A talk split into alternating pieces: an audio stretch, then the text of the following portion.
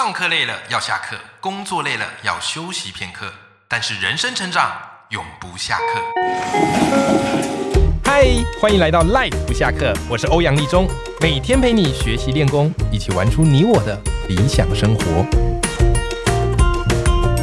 Hello，大家好，我是王立忠，欢迎收听 Life 不下课。那么今天我们这一集的斜杠通识课非常非常特别，因为我们在录这一集的时候是七月，哇，现在正热啊！好，每天我不知道大家热的感觉怎么样，就是只要一出门回来就要换一件衣服，这种感觉，对吧？所以一想到热。自然而然，我们就会很想要去游泳池、去海边、去溪边玩耍。反正一到夏天放暑假，就一定要玩水，好玩水才有夏天的感觉。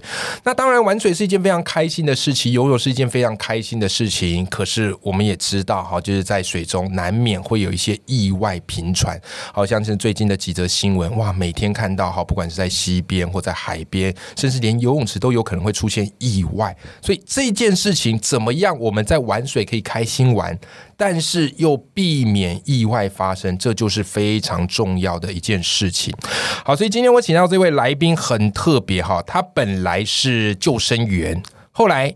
他有感于台湾游泳教育有一个部分是比较缺乏的，所以他自立门户，创立了品牌。啊，他的品牌叫做“像一条鱼”，致力于推展游泳教育。好，我们欢迎今天的来宾张景宏。Hello，景宏，李张老师好，各位听众大家好。OK，哎，景宏，其实。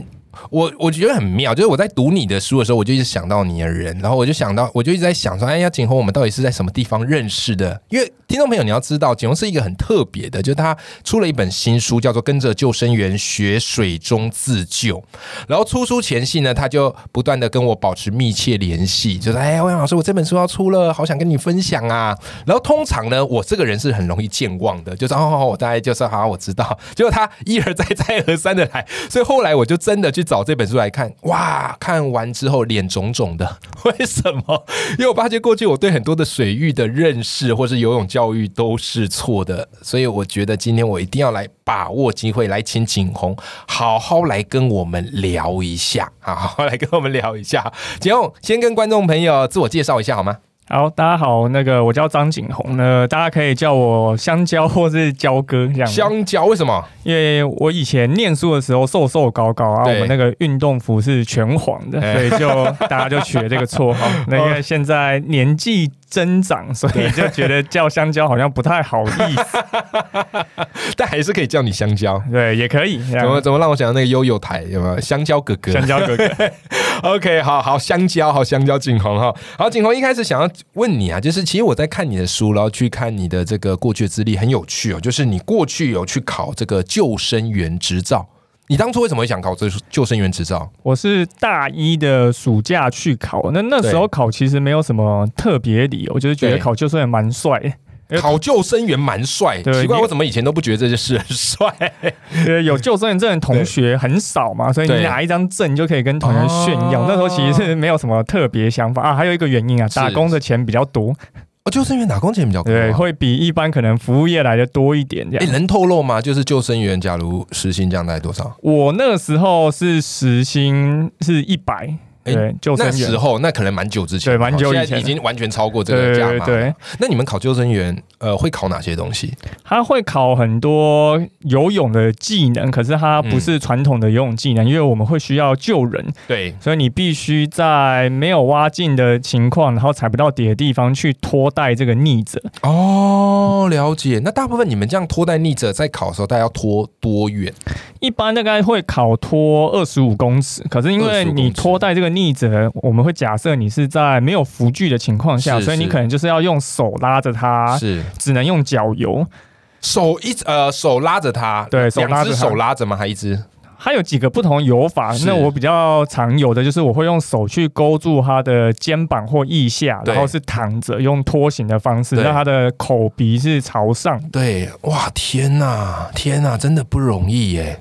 对啊，所以就是考救生员，而且他上课时间很长，就是要上三个礼拜。哦，你要考这张执照要先上三个。对，他就是每天晚上要去上三个小时，然后周末还有西训跟海训。我那个时候是这样子。是是是，哎，考取几率高吗？其实，如果你有一定的体力，不太会考不过，因为大多数人来的时候就是体力不够好，他可能会游，对，可是他没有办法游那么久哦。但因为你来了三个礼拜，你就会被教练操到不要不要，所以体力慢慢也就练起来。对对对对，就是每天晚上游三个小时，连游三个礼拜，大概都会体力变好。所以我在你书里很有趣，就是你写到说，就是当救救人当初就是觉得帅。然后真的也蛮帅的，因为后来你常常有去这个工作嘛，哈，不管是在海边啊、游泳池等等等等的。哎，可是你也提到，就就是因为其实跟大家想象不太一样，大部分时候都还蛮清闲的。如果你是在室内或是游泳池的话，其实游泳池其实很少。溺水意外发生，因为台湾的游泳池普遍都蛮浅的，就大概一百二十公分深而已。哦，了解。所以我遇到最多的意外都是可能小朋友跑步跌倒啊，对，或者是可能长辈他去烤箱蒸汽做 SPA，然后坐太久晕倒这样。哦，了解。反而真的是在水里这个溺水的其实多，对不对？真的是非常少。是，所以你就说一开始其实你觉得哎还蛮清闲的，但你提到一个点，就是说在二零一九年的。夏天哇，突然对你产生一个戏剧性的改变，那时候发生什么事了呢？那时候其实在我们海边啊，我那时候已经在海边当救生员。那海边跟游泳池状况其实差蛮多的，海边就是出意外的人很多，你就几乎每个周末都在救人。哦天哪，天哪！对，所以那时候我们。一般海水浴场其实会围一个警戒范围，让大家在里面戏水，因为这个警戒范围里面就是比较安全一点。嗯哼哼。那刚好那一年我们围的这一个范围里面的右侧出现了一道往外的海流，那没有很强，可是它就是有一道流会往外带。对，OK。那那时候在七月还没有到之前，因为我们正常是五月就开始开放，所以五月加六月，大概我们就救了差不多五十个人吧。哇，天啊，这么多啊！就是很多人，他就是靠近那个地方，可是他又。不懂得去判断这个环境风险，结果就离岸边越来越远。哇，那你们怎么救？你们就是要跳过去游过去救吗？还是你们会？我们就是会带着浮具下去救，所以我们可能会带着救援板，或是带鱼雷浮标，然后下去给他抓住，然后再把他拉回来。所以你就是在那短短的几个月之间救了非常多人。对，所以那时候就觉得，我们也会问这些被救的人会不会游泳啊？对啊，大部分的人都说他会。对，那那我就会很好奇，为什么你会游泳，可是你又溺水？那好像你会游泳的定义跟我不太一样。每个人的会，然后会的程度不太一样。是是是，所以也就是因为这件事情，然后让你开始觉得，哎，台湾的游泳教育可以有一些不一样的改变。对，所以那时候就去开始研究国内外的游泳教育有什么样的差别，所以就找到了这个荷兰他们的游泳教育内容。你为什么特别是关注荷兰的游泳教育，而不是其他国家的游泳教育呢？其实欧洲这几个国家的教学内容都差不多，只是因为荷兰的。游泳的课程在台湾刚好比较有名，就我们可能之前都会有看过一些新闻片段，他会让小朋友穿着衣服跳下水啊，或者是为什么要让他们穿衣服跳下水？就是要去感受他身穿衣服这种有重量的时候，他能不能够也发挥他的游泳技能啊？因为有时候溺水意外，其实你不一定刚好是去玩水，你可能只是在不一定穿泳装嘛，对你可能就是只是在岸边观浪啊，然后岸边钓鱼，就不小心被浪打下去。对对对，所以。他们就有很多这一种根据溺水状况设计的教学内容，因为刚好荷兰比较有名一点，然后我之前就看过他们的资讯，那去研究以后就发觉，哎，他们这套内容其实很适合在台湾做推广，所以就开始来做这件事情。哎，我好奇一下，就是你刚刚提到了这个荷兰的游泳教育，然后你自己也有深入的去了解跟研究，你觉得荷兰的游泳教育，他们的游泳课跟我们台湾有哪些不一样的地方啊？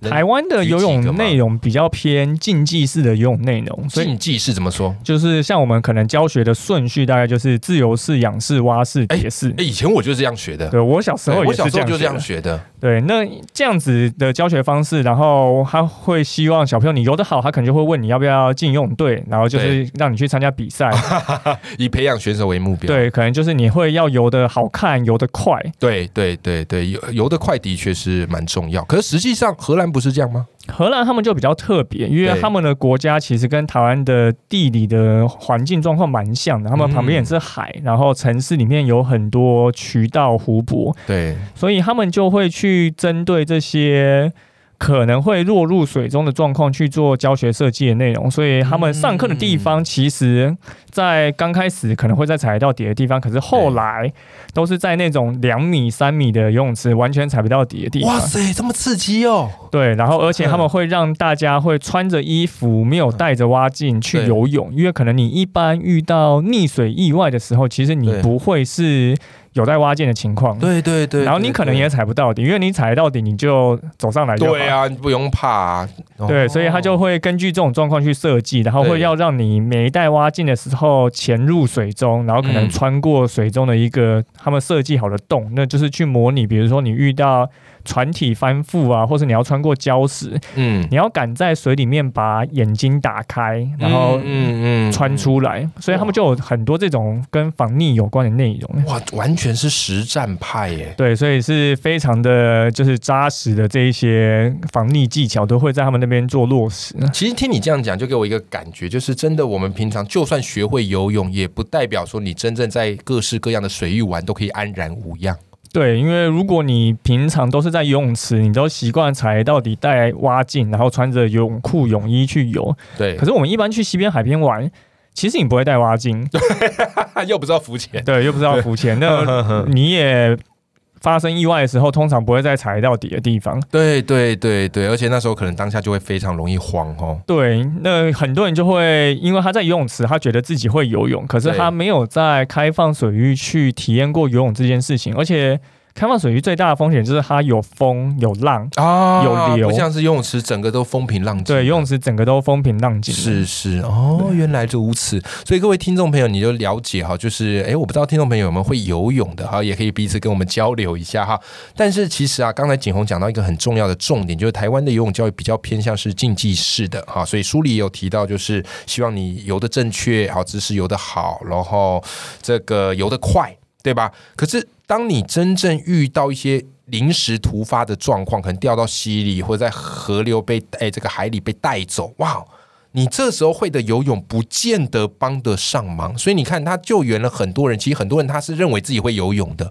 对吧？这就是为什么我们要去学防溺这件事情，以及水中自救的这件事情。那其实景洪他出了这本书，叫做《跟着救生救生员学水中自救》。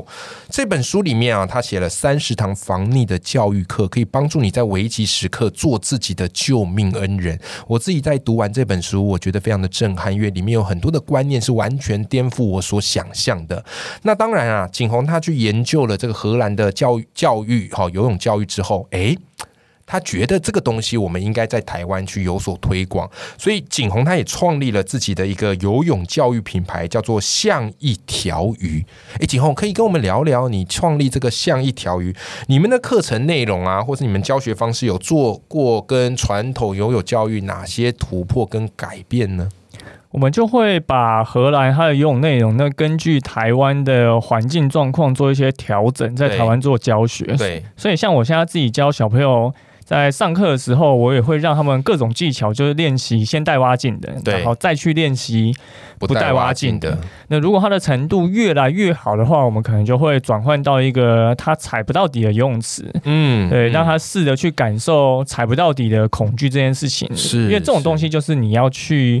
习惯它，你习惯它，你就不会怕了。那我们从静态水域，像游泳池这种地方去适应，那你之后去西边、海边，对你可能就能够做出相对应你会技巧。是是，哎，像我有注意到，你就是你们蛮多是在教小朋友游泳，对不对？现在家长其实也普遍很希望孩子学会游泳。那你们大概开始教的这个小朋友年龄层，你比较推荐几岁开始学呢？一般我们大概是五岁以上就可以来上我们的课程。是是。那很多单位他其实四岁也会熟，其实大概就是你小朋友听得懂大人在讲什么话，然后可以做出相对应的回应。哦。大概这个年纪以上，其实就可以来上课。是，而且很有趣哦，因为刚刚我们在聊的过程当中，景洪他给我了他们的这个像一条鱼，他们有一个学习护照，很酷啊。然后我看了一下，发现哇哦。这里面他们把它分成好几个等级啊，好，A one 生存测试，A two 水下定向测试，A 三游泳测试，然后一直到 A 六。哎，这个可以简单跟我们介绍一下这个学习护照，你们怎么样去定义一个小朋友他应该要在水中学习的项目呢？像我们平常就会让小朋友带这个东西直接来游泳池上课，然后这个是完全防水的。有没有注意到？对，小朋友都蛮惊讶然后，就觉得啊，这个东西撕掉怎么办？然后就我就直接把它扔到水里面，他就觉得很 惊讶。这个巧思很棒，这个巧思很棒。对，那它里面其实就是我们会把荷兰游泳的内容，它其实你看到这些图卡，其实都是他们在那边会有做的一些教学。那我我做了一些新增跟一些删减，然后再把每一个。图卡里面不同的动作分成不同的难度，是是，你看像我看到这边第一个等级就是水感适应，因为有些小朋友他很怕水，一下水就哇一直哭，有没有？哦，所以你看像用水淋身体啊、蹬墙漂浮啊、水中站立，我发现你们是一个一个项目慢慢让它建立跟累积的。对，没有错。然后这里面也是先让大家先从比较简单有待挖进的情况下去适应。对，那之后其实这里面所有的动作都是。不能带着蛙镜来做的，这样子就会更有感觉。那是我们就会分几个类别，像是刚刚立中老师讲的水感适应啊，然后可能我们有一些基础的游泳技能。对，然后你在水中的浮力控制，因为水是一个有浮力的。如果你对于水的浮力没有办法去感受，其实你会很容易你踩得到底，但你可能站不起来。是，这个也是很常发生的状况。没错，而且我也注意到，你到越后面的 level，好，比方说到自救技巧 level 里面就教了好几样。好，仰漂，好仰漂水母脚，好救生仰泳。所以我觉得这样的一个好处就是，当你真的按照这个学习护照好的上面教练们的安排，诶，这个孩子他除了学会游泳之外，他也知道自己假如在水域发生一些危险，他可以怎么做。对不对？好的，那今天这一集哦，非常开心，我们请到的是景洪教练，好来跟我们分享哈，台湾的游泳教育跟荷兰游泳教育有什么不一样，以及他们现在正在致力于推广的游泳教育又是怎么一回事？那如果你有兴趣的，欢迎你也可以去购买景洪教练他出的新书，叫做《跟着救生员学水中自救》。今天非常谢谢景洪，谢谢老师。OK，那我们今天这一集就到这边结束喽，大家拜拜，大家再见。